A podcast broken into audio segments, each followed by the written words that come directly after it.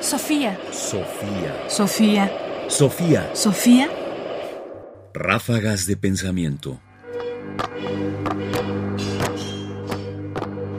Ráfagas de pensamiento. El origen de la voz y el origen del discurso. En los últimos años, el presidente de la República ha utilizado a menudo la metáfora de que su pecho no es bodega. Y es curioso porque esta idea de que se guarda algo en el pecho es muy antigua.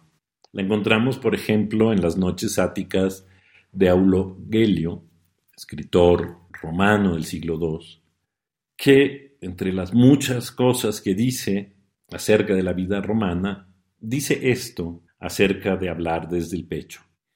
Escuchemos.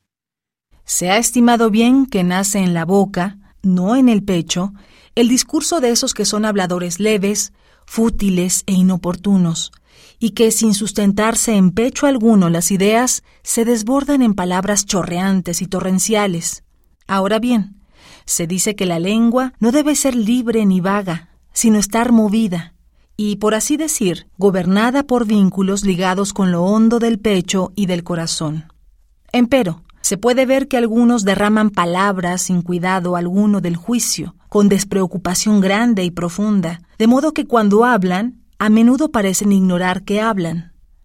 Homero dice que por el contrario Ulises, un varón dotado de sabia fecunda, emitía la voz no desde la boca, sino desde el pecho, lo cual sin duda se refería no tanto al sonido y la naturaleza de su voz, como a la profundidad de sus pensamientos concebidos desde lo hondo y luminosamente, dice que la valla de los dientes ha sido impuesta para refrenar la petulancia de las palabras, de modo que la temeridad en el hablar no sólo es cohibida por la custodia y vigilia del corazón, sino también es cercada por unos centinelas, por así decir, puestos en la boca.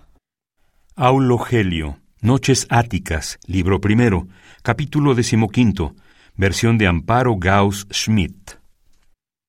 Como el pasaje lo dice con mucha claridad, hay una diferencia entre hablar desde la boca y hablar desde el pecho y el corazón, entre un adentro y un afuera. Y la boca es justamente, y sobre todo quienes hablan desde la boca, lo que hacen son parlotear, decir cosas vagas, sin sentido, en fin, exponerse a decir simplemente tonterías.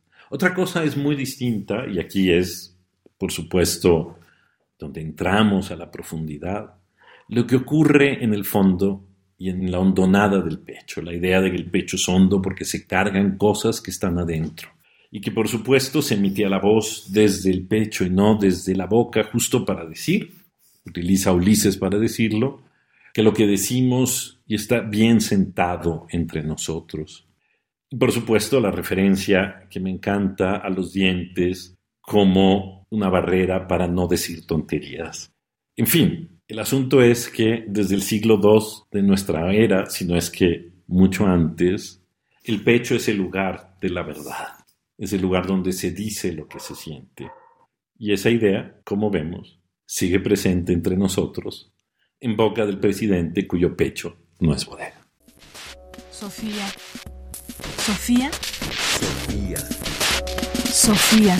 Sofía. Radio UNAM presentó Ráfagas de Pensamiento. Más información en la página ernestopriani.com. Busca el podcast en www.radiopodcast.unam.mx diagonal podcast. Comentarios: Ernesto Priani Saizó. Producción: Ignacio Bazán Estrada. Sofía. Sofía. Sofía. Sofía.